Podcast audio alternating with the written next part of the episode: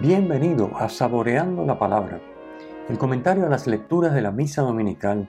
Te habla el Padre Ángel Siapi de la parroquia Cristo Redentor en el Paraíso, San Juan, Puerto Rico.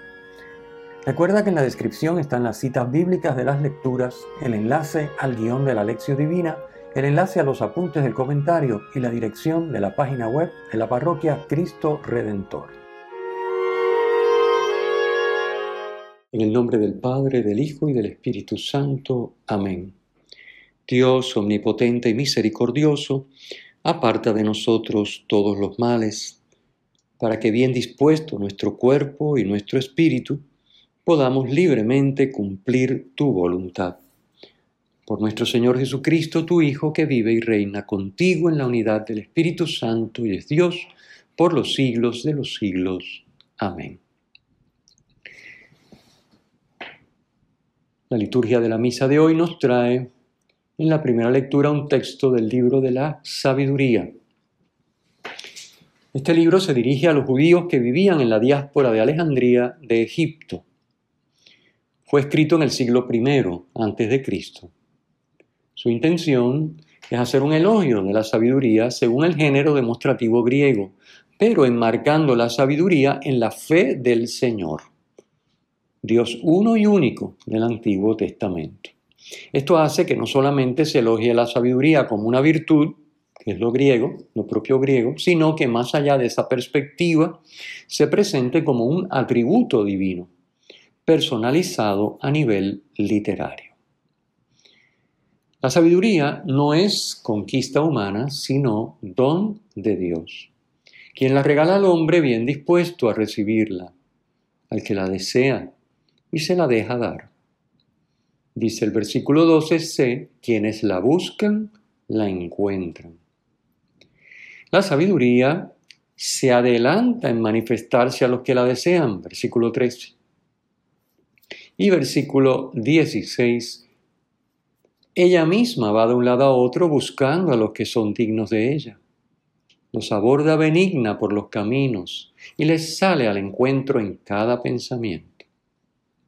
Esta misma idea de que la sabiduría hay que pedirla y disponerse a dejársela dar, porque no es conquista humana, sino que es un atributo y un obsequio, un don de Dios, es la misma que contiene, que expresa, perdón, la plegaria eucarística 4, refiriéndose a Dios. Recuerden que en esta lectura de la sabiduría está personificada, como si fuera una persona. Pues la sabiduría realmente en el fondo es Dios. A Dios hay que buscárselo, pero a Dios, hay, perdón, hay que buscarlo, pero hay que dejárselo dar. Y esa es la parte difícil. Dejárselo dar. Dejar que Dios se nos dé. Eso es complicado. Y por eso es todo el proceso, ¿verdad? Que hay que dar en la conversión a lo largo de nuestra vida. Así que la plegaria cuarta lo explica refiriéndose a Dios y dice, compadecido, tendiste la mano a todos para que te encuentre el que te busca. Esto, como digo, se aplica a Dios, se aplica a la sabiduría divina personificada. El sabio conoce la voluntad de Dios y se guía por ella, lo cual es necesario para salvarse, es decir, para alcanzar la comunión de vida con Dios. El texto elogia al sabio. Dice el versículo 15a, meditar sobre ella, o sea, sobre la sabiduría, es prudencia consumada. Nosotros sabemos que la lectura y la meditación de la Sagrada Escritura juega un papel fundamental para dejarnos modelar según la mente de Dios y así poder seguir fielmente su voluntad. Podríamos tomar el texto y parafrasearlo, meditar sobre la Sagrada Escritura, la lección divina, en fin, es prudencia consumada. Eso es lo que está diciendo el texto. Haremos bien en prestarle atención y seguir este consejo. Aprovechar nuestro tiempo para preparar bien la celebración eucarística con una, un buen rato de oración diaria con las lecturas de la misa, lección divina, un buen comentario, en fin. Pasemos a la segunda lectura.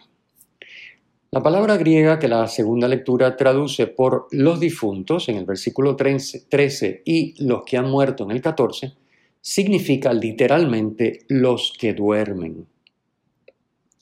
Esto no es un eufemismo, sino la expresión de la fe en la resurrección, que hace que la muerte no sea el fin de la existencia humana.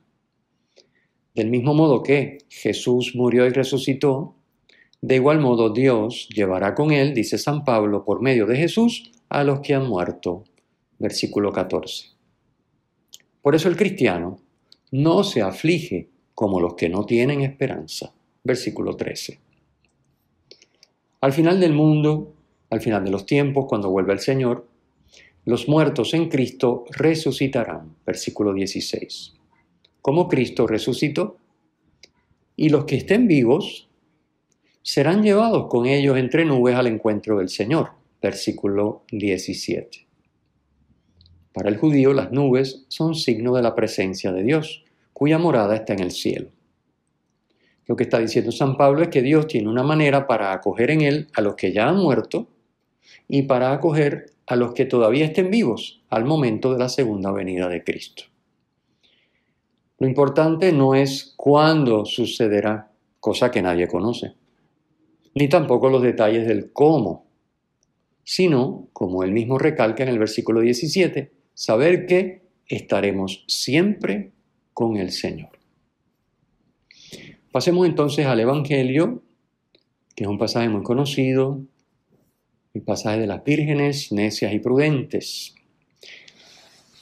Para poder entender esto, en lo que se basa la parábola, hay que saber que la procesión era parte del rito de la boda judía. El rito era de esta manera, la esposa esperaba al esposo, o sea, ya estaban desposados, pero no convivían juntos, pero ya eran esposos. Por eso la esposa esperaba al esposo en la casa de sus padres. Ella tenía que aguardar en vela porque no se sabía la hora a la que el esposo se presentaría durante la noche. Cuando llegaba el esposo se iniciaba una procesión con ambos hacia su futura residencia para participar allí de un banquete festivo y consumar el matrimonio. Recuerden que eran como dos momentos. El momento del desposorio, ya eran esposos, y luego el momento de la, la, entrada a la casa donde iban a residir, la fiesta y la consumación del matrimonio. Y a partir de ese momento, pues ya eran marido y mujer con plena, eh, en plena ley, pero eran ya esposos antes de ese momento. Así que los esposos, la esposa espera al esposo. La esposa esperando está acompañada de sus amigas, que tienen lámparas encendidas porque esto se da de noche y es necesario la luz de las lámparas para poder ver. Cuando reciben la voz de que el esposo llega, salen a su encuentro para acompañar al esposo desde donde está y llevarlo a donde está la esposa esperándolo, para entonces acompañar con sus lámparas la procesión de ambos hacia su futura casa. Esto es importante saberlo para entender por qué se dice lo que se dice en la parábola. La parábola nos presenta 10 vírgenes, 10 amigas de la esposa.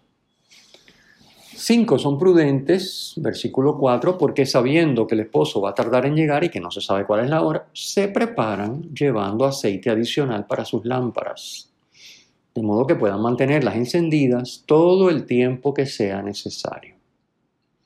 Pero hay otras cinco que son necias, versículo 3. Viven despreocupadas y no se preparan para desempeñar su función. De no haber sido por las cinco vírgenes sensatas, la procesión a la casa del esposo no se hubiera podido realizar debido a la oscuridad de la noche. Participar del banquete de boda simboliza la comunión de vida con la Trinidad, la vida eterna. El esposo representa a Jesucristo y las vírgenes a todos los hombres y mujeres. Todos estamos invitados al banquete en el que Dios se desposa con la humanidad por medio de su Hijo. La enseñanza que Jesús saca de esta parábola está en el versículo 13. Velad, porque no sabéis el día ni la hora. La vigilancia consiste en ocupar todo nuestro tiempo en hacer la voluntad de Dios, según lo que Jesús mismo nos ha manifestado. Un mandamiento nuevo les doy, que se amen unos a otros, como yo los he amado, ámense también unos a otros. Juan 13, 34. Para esto es indispensable buscar la sabiduría que vimos en la primera lectura, pedirla a Dios y dejárnosla dar. El aceite se obtiene cumpliendo el mandamiento nuevo. El aceite permite que la lámpara se mantenga encendida y alumbre, lo cual simboliza dar gloria a Dios. Así nos dijo Jesús en este mismo Evangelio de San Mateo capítulo 5 versículo 16. Alumbre así su luz ante los hombres para que vean sus buenas obras y glorifiquen a su Padre que está en los cielos. El aceite solo lo puede obtener cada uno para sí mismo. No se puede compartir. En la parábola, las vírgenes sensatas se niegan a hacerlo ni tampoco se puede comprar. A medianoche no hay tiendas abiertas para comprar aceite. No basta con, con, estar entre las vírgenes que acompañan al esposo. Habían diez, pero no entraron todas al banquete. No basta con estar entre las vírgenes que acompañan al esposo.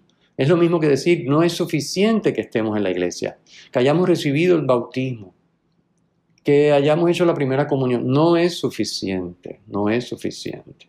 Incluso que tengamos luz y brillen las lámparas durante un rato, no es suficiente. Es necesario que cuando llegue el esposo estén encendidas nuestras lámparas. Si cuando llega, sea el final de nuestra vida o el final del mundo, lo que sea, nos encontramos sin aceite y con la lámpara apagada, ya no habrá tiempo para buscar aceite quedaremos como las vírgenes necias, fuera del banquete de bodas. Finalmente, aunque en un banquete de bodas esto no sucede, en la parábola, la puerta de la casa del esposo se cierra y las vírgenes necias ya no pueden entrar. Con esto, Jesús nos está indicando que hay una sola vida, o sea, no hay reencarnación. Y por tanto hay una sola oportunidad para mantener con aceite las lámparas de nuestras vidas, de modo que alumbren hasta que llegue el esposo. La parábola añade un detalle importante. El hecho de no estar con la lámpara encendida en el momento de tener que entrar al banquete hace que pasemos de ser invitados con un puesto reservado en la mesa a ser extraños, desconocidos por el esposo. Versículo 12 dice, pero él respondió, en verdad os digo que no os conozco. No hay un punto intermedio. Ya lo había dicho Jesús. Mateo 12, versículo 30, el que no está conmigo, está contra mí. El Señor esté con ustedes y con tu espíritu. La bendición de Dios Todopoderoso, Padre, Hijo y Espíritu Santo, descienda sobre ustedes y les acompañe siempre. Amén. Si te ha gustado, usa el enlace para compartirlo con tus amigos.